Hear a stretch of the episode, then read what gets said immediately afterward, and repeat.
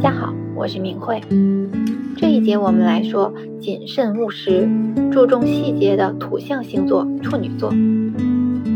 处女座呢，位于夏末，马上就要到秋天了，农作物已经陆续的开始长成，但还没有到收割的时候，意味着已经成熟，但尚未被采摘，也象征着贞洁与纯净。所以，处女座的符号蕴含着处女的本质，成熟但尚未完全打开。它呢是由一个圆环扣住，代表着原封不动的处女膜。那方面的同学呢，我们可以打开星图来对照一下。那关于处女座的神话故事是这样说的：人间管理谷物的农业女神迪密特。有一个美丽的独生女，叫波瑟芬。她是春天的绚烂女神，非常的美丽。只要她轻轻踏过的地方，都会开满娇艳欲滴的花朵。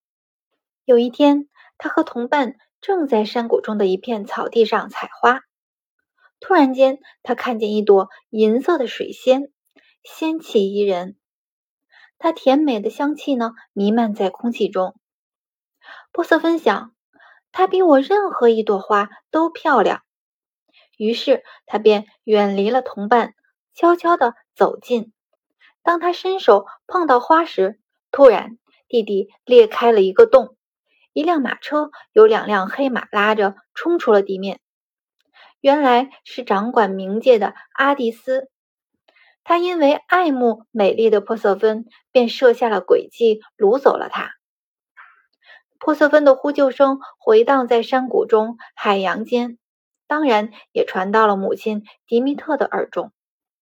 迪米特非常的悲伤，他便抛下了待收割的谷物，飞过千山万水去寻找女儿。那人间少了大地之母，种子不再发芽，肥沃的土地也结不出成串的麦穗，人类呢都快要饿死了。宙斯看到这个情形，只好命令冥王放了波瑟芬。冥王呢，不得不服从宙斯，但暗中却生了诡计。临走前，给了波瑟芬一颗果子。可怜的春之女神吃了这个果子，便无法在人间生活，注定早晚有一天还要回到阴暗的冥界。这样一来，宙斯也没有了办法，只好对冥王阿蒂斯说。一年之中，你只有四分之一的时间可以让波色芬待在冥府。从此之后呢，只要大地结满冰霜，寸草不生的时候，人们就知道这是因为波色芬又去了地府。处女座象征着春之女神波色芬的美丽与纯洁，母亲教育的麦穗也成为她手持之物。即使如此呢，她再也不是那个无忧无虑、嬉戏于草地上的少女。每年春天，她虽然会复活，依旧明艳动人，但冥界的阴霾呢，将永远跟随着她。所以在古占中，处女座属于不孕星座。如果星盘中恰巧子正星落在了处女座，盘中又没有其他的助力，那么是不容易怀孕的。好，那处女座的守护星是哪颗呢？和双子座一样，它的守护星是水星。那前面我们简单介绍过，水星主智，主逻辑思维，掌管我们的听说读写的能力，是我们与外界沟通的纽带。那处女座就必然带有水星的特质，它同样需要不断的同外界互动沟通。那这种沟通互动和双子有什么不同呢？双子三方属风象，它呢是通过信息的传递来完成与外界的互动。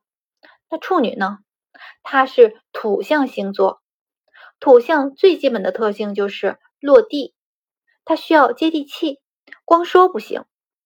同时呢，处女又是在夏末，马上要准备秋收的时候，人们陆续开始忙碌起来。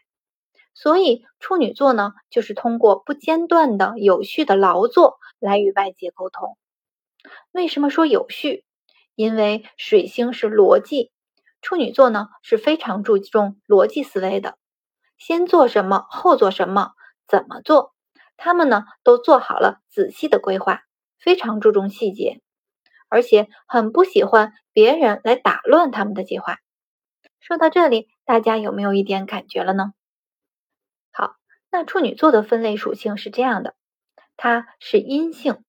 土象星座是冷加干，四季呢是夏季最后一个星座属变动，那再结合水星守护处女座，那它的能量是怎样呈现的呢？他们是很好的工作伙伴，是非常称职的员工，能够有条不紊的细致的完成你的要求，认真工作的同时呢还不张扬。那有当老板的朋友，是不是最爱这样的员工了呢？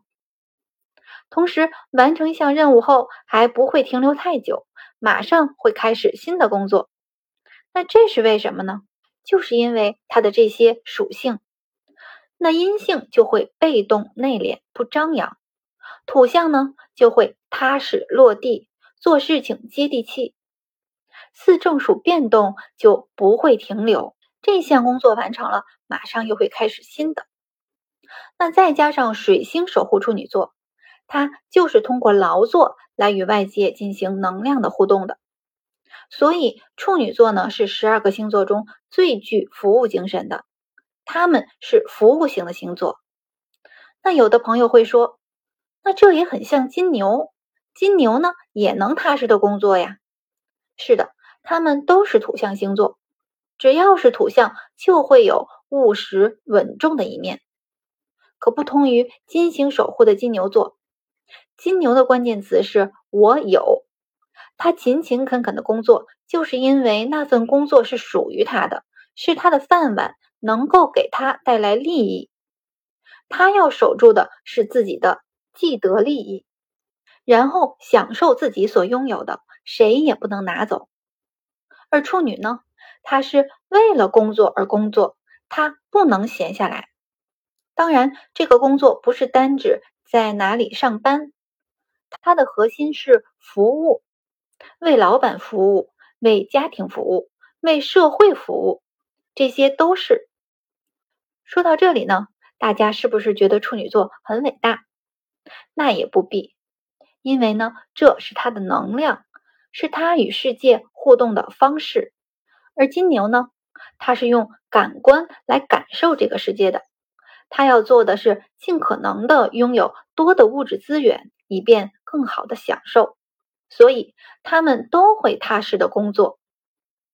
好，那再来，处女座呢，因为受到水星的影响，他们做任何事情都非常的有逻辑性，最喜欢做工作计划的就是处女座了，先做什么，后做什么。他们早就拟定好了，而且必须按这个来，所以跟他一起工作的人呢，有时会觉得有点累，有点烦。他们会觉得有必要非这样吗？那个计划是你认为的合理，可是别人不一定这样想啊。但是处女们非常坚持，他们很怕那一条一条的计划，一条一条的逻辑被打乱。这也是处女座常被诟病的地方，就是太龟毛。要知道，这是他的能量使然，也不能怨他们。好，再来，处女座的逻辑思维呢，除了表现在工作方面，同时也表现在为人处事上。他们会很自然的把与他互动的人进行逻辑划分，分出高中低来，当然会有那么一点点势力。同样的，这也是他的能量。处女座呢，就是要先进行逻辑分析，筛选出好的、不好的、有利的、有害的、重要的、次要的，然后定好计划。这个流程呢，必须走一遍，缺一不可。也只有这样做出的事情，才能符合处女座的完美要求。所以，他们非常看不惯那些做事粗枝大叶。不讲究细节的人，而且还会不断的去说服和纠正他们，以达到自己心中的完美。那在别人看来呢，是百般挑剔，太难搞。那到最后呢，处女们会很伤心。我这么努力，这么认真，为什么大家都不喜欢我？所以他们会发牢骚，会抱怨。那所有这些处女的服务意识、做事认真、要求完美、挑剔、喜欢抱怨，那这些呢都是表象，他们背后的驱力才是我们要深挖的。这个驱力呢，就是星座的各种属性。那处女座的关键词就是我分析。多么的强调条理分明、秩序整齐。当别人达不到要求的时候，他们就会批评唠叨。好，所以我们处女座需要改进的是学会放松。别人呢有别人的做事风格，难道要把事情做好就只有按照你的框子来这一条途径吗？更不要小题大做、吹毛求疵。如果只盯着小细节呢，就看不到全局。要有整体观，不要见树不见林。同时，处女座掌管我们身体的肠胃，也要注意这方面的疾病。那我们星盘中的十二宫，总会有一个宫是处女掌管的，关键看你这个宫位有没有被强化。一旦被强化，即使你不是太阳处女座。同样也会带有很强的处女特质，也就是说，我们每个人的身上都同时具有十二个星座的特质，只看哪个被显化的多一些，哪个被显化的少一些。那这一点呢，还没有基础的朋友听起来可能会有点模糊，没关系，跟着音档听下去呢，慢慢的你就会理解。好，那今天我们就说到这里，下一节呢，我们来讲。亲切友善又善于交际的风象星座天秤座，谢谢大家的收听。